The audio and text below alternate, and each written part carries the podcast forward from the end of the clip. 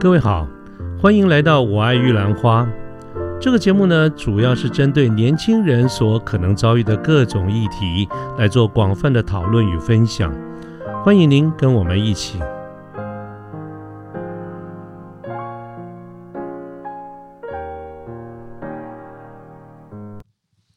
呃，各位好，我是卢天记，现在是民国一百一十年的三月四号星期四的下午。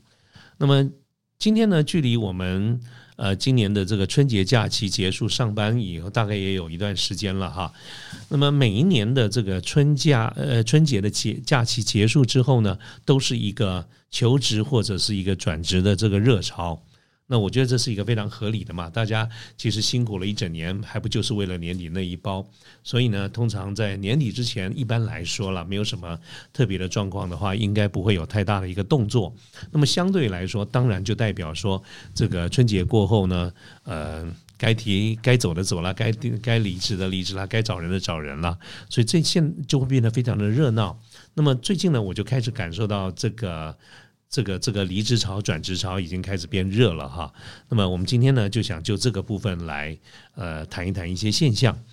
那么我所观察到的，就是每年这个从这个一二月或者二三月春节过后的这个转职潮开始了以后呢，哇，大家就是忙的这个不亦乐乎啊，不可开交。如果我们要说这些找工作换工作的人来，我们怎么形容他？就像我我就会形容说，像是像是这个这个呃。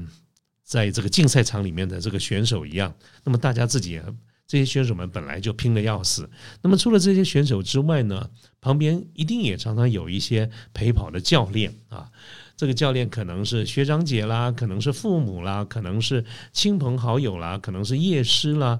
啊，等等，这些都有可能哈。大家的目的都是为你好，帮你帮你打气加油。包括我自己呢，也因缘际会，也常常有这些机会跟很多的朋友们哈，尤其是比较年轻的朋友们，我们一起来讨论这方面的这些问题问题哈。所以这我觉得这段时间是非常热闹的哈。那么作为这种陪跑的教练，当然就会有各种的呃秘方啦，这个建议啦，倾巢而出啊。就其实简单讲，就是有病治病，没病强身嘛。所以整个的热闹状况是厂子里面也忙，厂子外面也忙啊。甚至有一些呃专门的课程来教大家怎么样去面试啦，怎么样写履历表啦，怎么样写写自传啦等等。这些我想在网络上我们都可以找到很多。那么今天呢，我打算就刚才讲的这几件事情里面，其中有一个叫做自传这点，我特别把它拿出来跟各位。聊一聊我的看法哈，来做一点分享。其实我对于这个自传这这件事情，在整个求职过程中所扮演的这个角色，我一直都有一个呃存疑跟问号啊。不过接下来要谈的，我还是要再次讲一下，这个纯粹都是我个人的一些主观呐啊。为什么有的时候我我对于这些事情的都好像要再三强调要打预防针，讲个人主观呢？因为我我确实。啊，这个在某些事情的看法上来说，属于啊，我们叫做非主流。我当然，我我我不觉得，我我之所以我如果愿意讲的话，大概就是我觉得我我相信我自己所讲的。但是为什么我也必须得承认，就是说我常常讲的一些意见都是不是主流意见哈。所以就就算是各位当做我是打个预防针好了，我先讲一下，我们今天所讲的也是我个人的一些非常主观的一些看法。那么我对于我回到我刚才讲的哈，我刚刚说我对这个呃自传这件事情所扮演的角色是有疑问的，原因是什么呢？就是一般我们在求职的过程中，大概会准备两个文件，两类的文件哈，一类啊一个当然就是你的呃履历表哈，所以呃就英文里面讲 resume 或者讲 CV，那么你的自传呢是另外一份。我们来看看这两个文件到底有什么不一样。在我的认知里面呢，所谓的履历表，它就是记录了你的过去啊，意意思就是说，不管你有呃你多大年纪，不管你有多少的工作经验，履历表它是一个历史的概念，它记录了你啊小学、国中、高中、大学、研究所啊，或者在国外留学，不管啊，这是你的学历，或者加上你如果有工作经验的话，就记录了一下你的经验。那么也就是说，我刚才所讲的这些事情都是已经发生的。那么已经发生的事情呢，它叫做历史。所以在我来看，履历表它就是一个历史，它就是一个对于你过去的记的经历的一个记录。好，这是我对履历表的看法。那么，那如果履历表是这个意思的话，那自传呢？你各位可能会说，那自传当然也是啊，对自己的一个描述啊。但是我要问的是，如果履历表指的是你的谈的是你的过去，难道自传也是吗？如果自传也是自传的重点，也是谈你的过去的话，那么自传它不过就是履历表的一个比较详细的一个明细、比较详细的版本罢了啊。那么 我相信很多的看法，或者甚至有些主流的看法。其实对于履历表、对于自传的诠释，大概都是这个角度。但是我想呢，我们这边暂时先停下来，我跳到另外一个角度来看看，说明我的一个看法。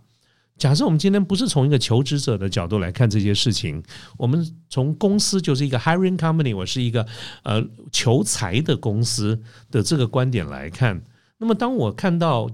求职者你发过来的这个两个，至少这两个文件吧，履历表。啊，自传，我是从什么角度来看呢？我当然会希望能够了解哈，我希望我看你的履历表，是因为我希望从你的过去履历表里面去了解你的过去啊，这个是从履历表来看，这当然是一个重要的讯息。但是我更希望的是，除了我了解你的过去之外，我更希望能够去感受、去去去知道我们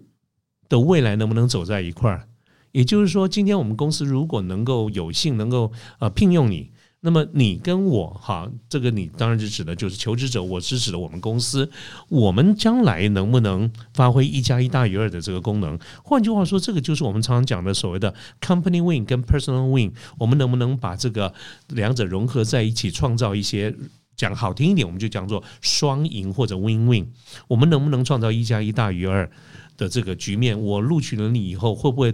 会不会大家都 happy，我也 happy，你也 happy？其实我们从公司的角度而言，我相信我们更在乎的是这件事情。换句话说，你的未来对我而言比你的过去要来的更重要。那么，如果我在看你的履历表的时候，我一定是想要努力的从我从你的履历表中去拼凑你的过去到底长什么样子。但是呢，我看你的自传呢？好，我相信其实我没有那么大的一个兴趣要把你的过去看得非常非常的仔细。好，我我按照我刚才那样的一个想法，我更关心的是，我还可不可以从你的自传里面能够看到你的未来？至少你我之间有没有什么未来？这个是我从公司的这个观点来看啊，就是说我们作为一个公司的经营者，我们也常常有这个机会要去面试、去录取新人。哈，我们希望从这个角度来看。否则我干嘛花那个时间去了解你的过去呢？你我素昧平生哈，萍水相逢，我们还不见得将来有机会能够共事哈。所以花这些时间对我来说，应该是要有所收获的。这个收获，我认为是在未来，而不是在过去。可是我们回过头来看哈，刚才我讲说我们有很多的呃专家啦、教练啦、前辈啦、学长姐啦、业师啦、父母啦等等，我们给了大家给了很多的这些经验。我觉得这经经验对于呃求职的人都是非常宝贵的经验。而其中呢，我常常听到有一个说法，就是要克制化。这个克制化的意思就是说，我们如何在表达自己的时候，如果我们能够针对的我们将来想要去的这个行业，能够更针对这个行业说一些这个行业里面所关键的一些一些需要啦、用词啦等等啊，那么应该会更符合这个行业别的这种呃需要。那么这样子的话，就比较能够增加录取的这个机会。啊，客制化基本朝向的方向是这个样子，所以我对这个原则我是一点都不反对的，我是非常赞成的哈。各位请不要误解我的意思，我赞成啊，我也认为应该要如此。但我质疑的是怎么落实这件事情。当我们在讲到克制化，那我就要问哪个文件克制化？如果按照我刚才所提到的，我认为履历表指的是你的过去，那么我认为每一个人。他的过去都应该只有一个版本，你怎么可能会有不同版本的过去呢？今天你要录取，今今天你要进入 A 行业跟 B 行业，你的过去仍然是你的过去。我想不太出来，呃，你今天要去应征资讯业，你要去应征医疗业，你要去纺织业，你要去这个呃汽车行业，如果你要面对不同的行业，你的过去会不同吗？过去是已经发生的事情，它不会改变，它是不可逆的，它完全擦不掉，它不可能用橡皮去把它擦掉，去做任何的修改。所以我觉得，克制化这件事情的观念要把它反映在履历表上面，我认为是有困难的。我想不出来，至少啊，我就算我才疏学浅好了，我实在是想不出来履历表该怎么克制化。那么，如果履历表没有办法克制化，那剩下来我们能够克制化的大概就是自传了。可是呢，我有很多的机会看到自传，我通常看到的自传都是陈腔滥调。啊，这个恕我直言，都是陈腔滥调。我常常看到的都是你在说你自己的事情，而跟我们公司其实没有关系。我我常常看到的履历，呃，这个自传呢，大概都长这个样子。哈，这个篇幅大概就不到一个 A4 的这个这个这个篇幅。我我当然我没有说你一定要写多长，但是呢，这个自传不外乎就是一些重点，几个几个要点啦，就是呃，哎，我是谁啦？我。呃，有几个兄弟姐妹啦，我还有更看到更好笑的，就是说，还特别有人强调我有一个爸爸，一个妈妈，呃，等等这一些哈，我觉得这些基本的资料，其实尤其你的家庭的这个状况。可以提，但是不应该是重点。可是很多人讲了这些，然后他说他从小生长在一个什么样的一个家庭里面，然后父母啊从小就教导他怎么样的一个做人做事的一个态度。那么他在求学的过程，尤其在大学的时候参加过什么样的一个社团，学到了什么东西？有人说我参加过 ISAC 啊，所以我学会了什么什么的哈，这些都很 OK。但是呢，呃呃。除此之外，大概就没有什么别的这个东西了。尤其是没有什么工作经验的一些很很新的人，大概长就这样子。所以呢，啊，本质上我的我的看法是没有什么可读性。尤其是如果我手上有非常多份资料的时候，我们这样一眼看过去，只要看到我刚才讲的那几个关键字。差不多大概几秒钟的时间，我们就可以看把一整页的自传看了一个大致上的透彻。我觉得八九不离十，所以这一类的自传其实写了也是白写，因为我觉得没有什么可读性啊。我倒过来讲，就算我看漏了，就算我看错了，那么对于我能不能正确的判断你这个人，其实损失也不大。所以我认为这样子的一个自传，大概就是只有只有苦劳啊，没有功劳，因为你花时间写了嘛。那这个功劳来说，对我们企业界而言没有那么重要。我连你写什么字写的怎么样都看不到。这点我跟大家讲一下，我们比较早期哈，我们是属于比较老一老一派的哈，我们比较早期的这些履历表啦、自传啦，那还是用手写的。啊，在当年呢，用手写，至少我还可以看得出来你这个人字写的怎么样，好不好看啊？有的人写字真的是不能看的哈。可是现在呢，差大概都是用电脑打的嘛，所以我连如果是我看到一份电脑打出来的这个文件，我连你的这个字写的好不好看，我这样的一个讯息，我其实都得不到了。那么看。文件看资料这件事情，它真的来说，这个意义就没有非常的大。所以为什么我刚才说，当我觉得这一篇啊自传没有什么可读性的时候，基本上我们就一眼看过去就过去了。所以你以为你花了很多的精神，我们就应该要看到。我觉得这点恐怕你有点误解。那为什么我们明明知道啊这些资料都很重要，但是我们写到最后还是陈腔滥调呢？我觉得可能的原因大概有两个方向。那么第一种可能的原因就是你确实很年轻，你没有什么实务经验，尤其对于这些刚毕业的年轻的朋友来看，哈，这个你没有实务经验。当你没有实务经验的时候，你根本不晓得我们在这个行业里面。到底发生了什么事情？或者我们这个行业习惯用哪一些用词？或者我们这个行业的工作重点是什么？甚至于呢，更简单的一句话说，我们这个行业，我们一天在干什么？其实是你是没有经验的。当然，这个这个不是你的错，这也怪不得你啊！这这这怎么能怪你呢？啊，这不是你的错，但是。你就是不知道我们在干什么，所以如果你不知道干呃我们在干什么，那请问你要克制化要怎么克制呢？你怎么样能够说我们这个行业想要听的话呢？啊，我觉得这是不容易做到的。那另外呢，一种可能性就是你不会推销自己，或者是你你的你不会卖自己，你的表达方式可能不太好，就是说你只顾着说你。啊，各位，你注意看，两个人交谈哈，尤其是两个不认识的人交谈啊，一个人光说自己的话，啊，这个另外一个人大概就不怎么爱听了哈。所以呢，针对这一点啊，我就也想到，我就刚好手边呢有一篇文章啊，所以我就把这个文章呢把它翻出来。我想今天用简单的一点时间，快速的跟各位讲一下。好，那么这个文章呢还是一样，就是呃，我们最近不是就是好几好几篇都在谈《战国策》吗？好，这个《战国策》里面在秦策里面有一篇啊，这个文章叫做《范睢因王姬入秦》。那我今天就来拿讲这一篇哈，来说说看这个范睢这个人呐，他的自传是怎么写的。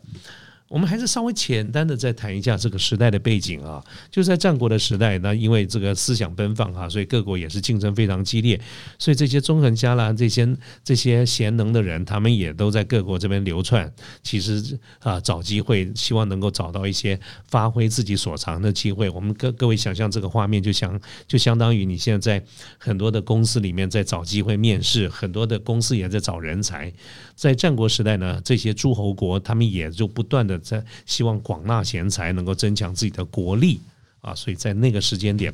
基本上属于一个 C to C 的市场啦，就是买家卖家都很多。那么今天我们这个剧中人叫范睢哈，他也是一个非常贤能的人，他是非常厉害的一个人。那么他得到了呃这个他有一个机会哈，就得到秦国的一个大将叫王王姬哈，他的帮助，他的引荐，他来到了秦国。所以希望能够找到一个机会，因为王姬觉得范睢是一个好人才，他要推荐给他们秦王啊，所以得到他的举荐啊，就范睢来到了秦国。所以范睢呢，但是他一直没有机会见到秦王，所以他就写了一封信啊，上书给秦昭王说：“他说，我现在讲讲一下这个内容哈，他这个原文内容蛮长，而且古文都是咬文嚼字。那我因为长，我就我就。”不全念了，我也不全部翻译，我就每一段抓一个重点来跟大家说一下。这个范睢啊，他就上书给秦昭王，他说：“我陈文，我听说哈，这个古代人讲话都是陈文，我听说哈，我听说呢，这个贤明的君主啊，那么他在治理国家的时候啊，一定是赏罚分明的，有战功的人一定会给他奖赏，有能力的一定会给他当官。”好，功劳大的人，我们就给他比较多的俸禄；战功多的人，我们就给他一个好的爵位。如果能够治理老百姓的呢，我们就给他一个比较高的官位。那么没有才能的呢，我们就不会让他当官；有能力的人呢，不会被埋没。啊，这个是臣呐，我听说的，在从自自古到今啊，有贤明的君主都是这样在治理国家的。所以，大王，如果你觉得我说的有道理的话，就就。很希望大王听听看，有机会听听看我的一些策略，我的建议啊，我相信应该是对国家有帮助的。那么如果说这些策略不好，或者是它不可行，或者我没有什么机会呃来推行的话，那么我就算留在秦国，或者是大王你这边，就算给我一个工作，其实也没什么用啊。这是第一段他在讲啊，一个好的国家，一个好的君主应该是怎么样。那么。后面呢，他又举了非常多的这个例子来说明啊，这个在古古代就其实范睢那个时代就叫做古代哈，所以他在古代的文章里面讲古代呢，所谓的古代的古代就是很古代啊，这个他举了非常多的例子，都是一些呃这个呃贤臣呐，都是被举荐出来的。那么他这段话呢，用来客气的在讲说啊。小弟，呃，就是我这个虽然是一个很平庸的人呐，但是呢，大王，这个是王姬推荐我的。王姬是我们秦国的这个大臣大将，他又怎么可能会是随便推荐人呢？啊，他是在秦国非常重要的一个大将，所以他他他怎么可能会去推荐一个呃没有才能的人来欺骗大王你呢？啊，你看自古以来这么多人都是这样推荐的哈，所以呢。呃，之所以会有这个状况，就是因为天下这个这个所有的这个君主都是一样的，大家都求才若渴，而各国的人才也是因为这样子是流动啊，所以呢，呃，大家都是要找这个人才，所以如果啊你不是一个好的人才，也没有人会要。可是如果好的人才呢，各国通通是抢着要的。那么这个是第三段了哈，所以第三段呢，它。这又写了很长的一段，但是他最后讲的一个重点在这个地方，就是说我呢有很多理想很多很好的想法，跟治国都有关系，都有关的啊。这些重要的话，恐怕一时间不方便写在这这个文件里面。可是，一些很肤浅、很客套的话，又不值得写在这边，浪费大王您的这个时间啊。所以我非常希望啊，大王，如果你可以的话。你稍微抽一点点的时间出来，给我一个机会，让我当面的跟你报告，好，那么呃，那就是太好了。所以他大概这一个上书讲的就是这几个部分的一个重点。这个重这个这个这封自证自荐的这个书，后来到了秦昭王的眼里，他看过以后，秦昭王十分的高兴啊，所以他还派专门派专车哦。去请了范睢到秦宫来跟他谈一谈他的一些理想理念啊等等这一些，那当然后来也确实呃赋予重任，而范睢在秦国也扮扮演了非常重要的角色，也发挥很大的一个功用。不过到后来都会发生一些事情哈，不过这个就是以后的故事，以后我再跟大家讲一下。刚才我这样很快的带过去哈，我我我整理一下这个范睢呢。他虽然有机会进到了秦国，因为王姬的推荐哈，到了秦国，但是他没有机会见秦昭王，所以他当时这封上书有三个重点啊。第一个重点呢，他谈的就是治理国家的重要性啊，治理国家要注重哪些事情？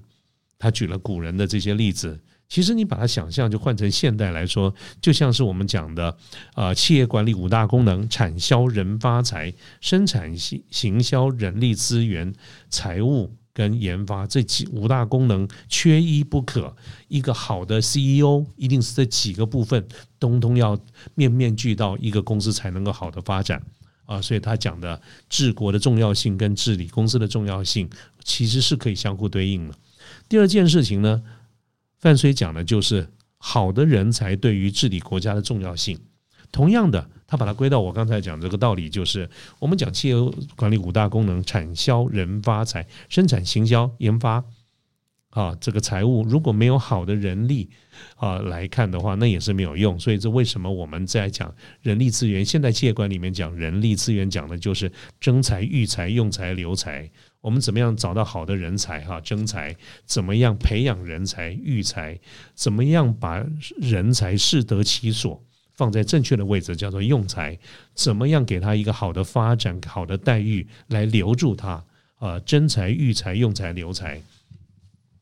啊，就讲的人才的重要性。那么范睢呢，谈到的这一些。都是做了一些铺陈，告诉他治理国家很重要啊的哪些事情。另外呢，人才才是重最重要的。最后谈到的就是我自己的他自己的一些决心跟可能的贡献，然后要大胆的要求，希望有机会跟秦王见上一面啊。这个是他整封整篇的这个这个一个工作的一个重点。各位有没有注意到，他其实没有谈太多他自己的一些过去。如果我们把它定位成自传的话，因为古代没有什么东西叫自传的啊，就是他一个上书，他就是这整封上书就是为了争取见面的这个机会啊。那么当然后来的结果也是非常好的，所以我针对刚才这个例子呢，针对我们今天所谈到的这个这个主题呢，我稍微做了几点的结论啊，来跟大家做一个说明。呃，我分分几个重点来看哈。第一个重点就是说，我今天讲的一个重点就是，刚才我们讲的这个范睢因王姬入秦，在秦策里面这篇文章，这是古人的这个例子，它未必能够完全的套用我们刚才讲到的最近转职潮的一些状况，但是我觉得基本的道理是可以通的，就是在范睢怎么样来推荐自己，怎么样来自我销售自己。啊，所以刚才讲了一个重点，他很少谈他自己，但是他从客户的观点，就是秦昭王的观点。我们念了很多的书，不都讲说要从客户的观点、客户的观点吗？我们讲的行销 FAB 讲要从客户的 benefit、客户的利例例子。我们写一份企划案，不是也要从客户的痛点开始来看吗？就是客户有哪些痛点，就是他今天的需要。秦国的痛点就是他没有人才，所以因为他地处西陲。资源偏这个非常稀少，它更需要人才啊，所以要从客户的这个痛点来看啊。但是这个，所以虽然这个古人的例子不能够完全套用，但是我觉得八九不离十，这是我第一个重点。第二个重点就是，刚才我们在谈到如果我们真的要去描述客户有哪些痛点，客户需要什么东西，我必须得得，呃，坦白说，他确实是许多时候，你真正要能够讲到会烧到客户的痒处，你真的还是得有一些实务经验。所以，如果我们线上的听众朋友，你对某一些你有兴趣的领域，你没有实务经验，这句话的的的情况之下，我觉得确实是比较吃亏，这点是是真的。那么针对这一点呢，我也无解，我也没有更好的方式，是因为经验这件事情，它就是得靠时间来累积，就是它是急不得的。任何一个人哈，不管职位高低与否，他每天撕日历，好，所谓的经验就得撕日历嘛，好，这个。不管你是达官贵人，或者是个贩夫走卒，我们撕日历这件事情是老天爷是公平的，就是一天呢也就只能撕那么一张。所以，如果你要累积足够多的一些经验，它就是得呃要靠足够的一个工作的这个时间那。那这个是没办法，所以为什么有很多的呃话题讨论呢？就是说这个要累积经验啦等等哈。好，那如果你是没有经验的人，那你也只能去强调自己。的能力就是你的素质，你的本质是好的。你要强调自己头脑是清楚的，逻辑概念清楚了，你的可塑性很高啦，让我们这种用人的 hiring company，我们用人的公司觉得在你身上的这个投资风险是比较低的。我想这是所有你能够做的一些事情哈。但是如果你是对行业是有经验的，那么我觉得不管你用什么样的一个方式表达。啊，不管你是用履历表，或者是自传，或者是你心中想的是克制化或是什么的，我都觉得，当你要讲克制化这件事情的时候，请你想着一件事情，就是你克制化的一个方向，应该是多谈一些你可能对我带来的贡献。而不要只谈你的过去，你的你有几个兄弟姐妹，你从小到大是在一个什么样的家庭，在大学里参加过什么社团，这些呢，我大概也就听一听，其实不是很想听很多哈，尽量谈一谈你可能对我的一些贡献，尤其是有实务经验的人。但是不管刚才我们讲的你是不是一个有经验的人，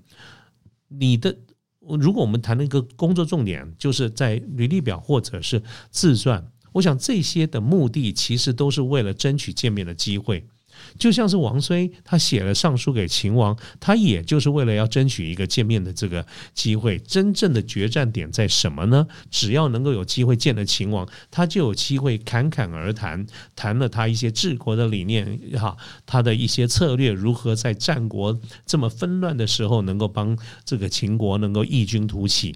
那么我也同意，我也同样的认为。履历表啦、自传啦这些，它不过就是一个辅助的工具。当他争，他最主要的目的就是争取见面的这个机会。就像我们常常举例说，一个那个火箭呐，啊，啊在升空了以后，你会发现它把下面的一节一节的那个燃料就把它抛弃掉了，因为火箭一旦升空了以后。燃料的的功用就已经达到了嘛，啊，就不要了，他们就在自然就在太空轨道运行了。所以前面花了大部分的时间，其实都是为了想办法去争取一个见面的一个机会，而真正的决战还是在面试。所以履历表、自传固然重要，我也觉得不应该草率，不应该轻率，但是真的没有必要 over，不需要过头了。我觉得，如果我是各位，尤其是要转职的人。啊，不论是转职或者刚开始求职，我会把我的努力的工作的重点放在怎么样在见面以后让对方喜欢我。啊，我们从用人公司的这个角度而言，其实很多的时候，不管我们自己讲的再多理智，其实面试这件事情啊，一来见面三分情，二来它本来就存在人与人之间的主观或者挂号，你可以讲它是偏见。啊，也也就是见面的第一印象其实非常重要，而交谈过程中的那种感觉，在英文里面有一个字叫做 chemistry。那么这个 chemistry 呢，就是说我们俩之间能不能产生一些哎不一样的这个感觉？这件事情是没有道理可以讲的，也没有招式可以讲，但是它的重要性又又真的是太重要了。所以如果是我的话，我会希望努力的去啊。这个不管是观摩啦，到这个道听途说或怎么样都好，我会把我的工作重点放在怎么样让别人更喜欢我一点。好，哪怕就是那么短短三十分钟所造成一个错觉，都在所不惜啊！就是我们只要有那个机会，能够往前推进点、推进一点、推进一点，那么啊，如果你真正是一个有才能的人，进了公司，当然会有机会来表现啊。最怕的就是你没有机会进去啊！这是我觉得，呃，我会把工作重点放在这个地方。好，那各位，今天呢，我们大概就花一点时间聊一下啊，为什么会忽然想到这个话题呢？原本我是要倒过来讲的，就是说在讲这个这个《战国策》，可是我忽然会觉得最近看到的一些现象，就是说这个大概有呃这个转职潮、求职潮开始热了，有很多呃很多的朋友们花了很多的心思在这个上面啊，但是呢，也造成也有一些穷紧张的，或者是我认为这个放错重点的这个地方。啊，所以今天呢，有感而发，我们就谈一谈这个主题。至少我觉得范睢的这个自传写的比我看到的大部分的这个自传都要来得好啊。这一点点小小的个人的主观的看法，跟各位来做一个分享。那么我们今天的这节目就到这边，好，谢谢大家，拜拜喽。